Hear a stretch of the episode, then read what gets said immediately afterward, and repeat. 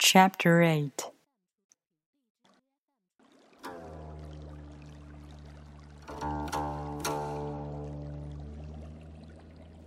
The supreme good is like water, which nourishes all things without trying to.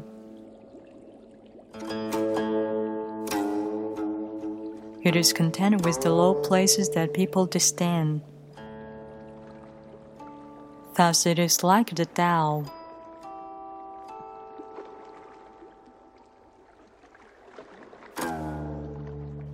In dwelling, live close to the ground. In thinking, keep to the simple. In conflict, be fair and generous. In governing, don't try to control. In work, do what you enjoy. In family life, be completely present. When you are content to be simply yourself and don't compare or compete, everybody will respect you.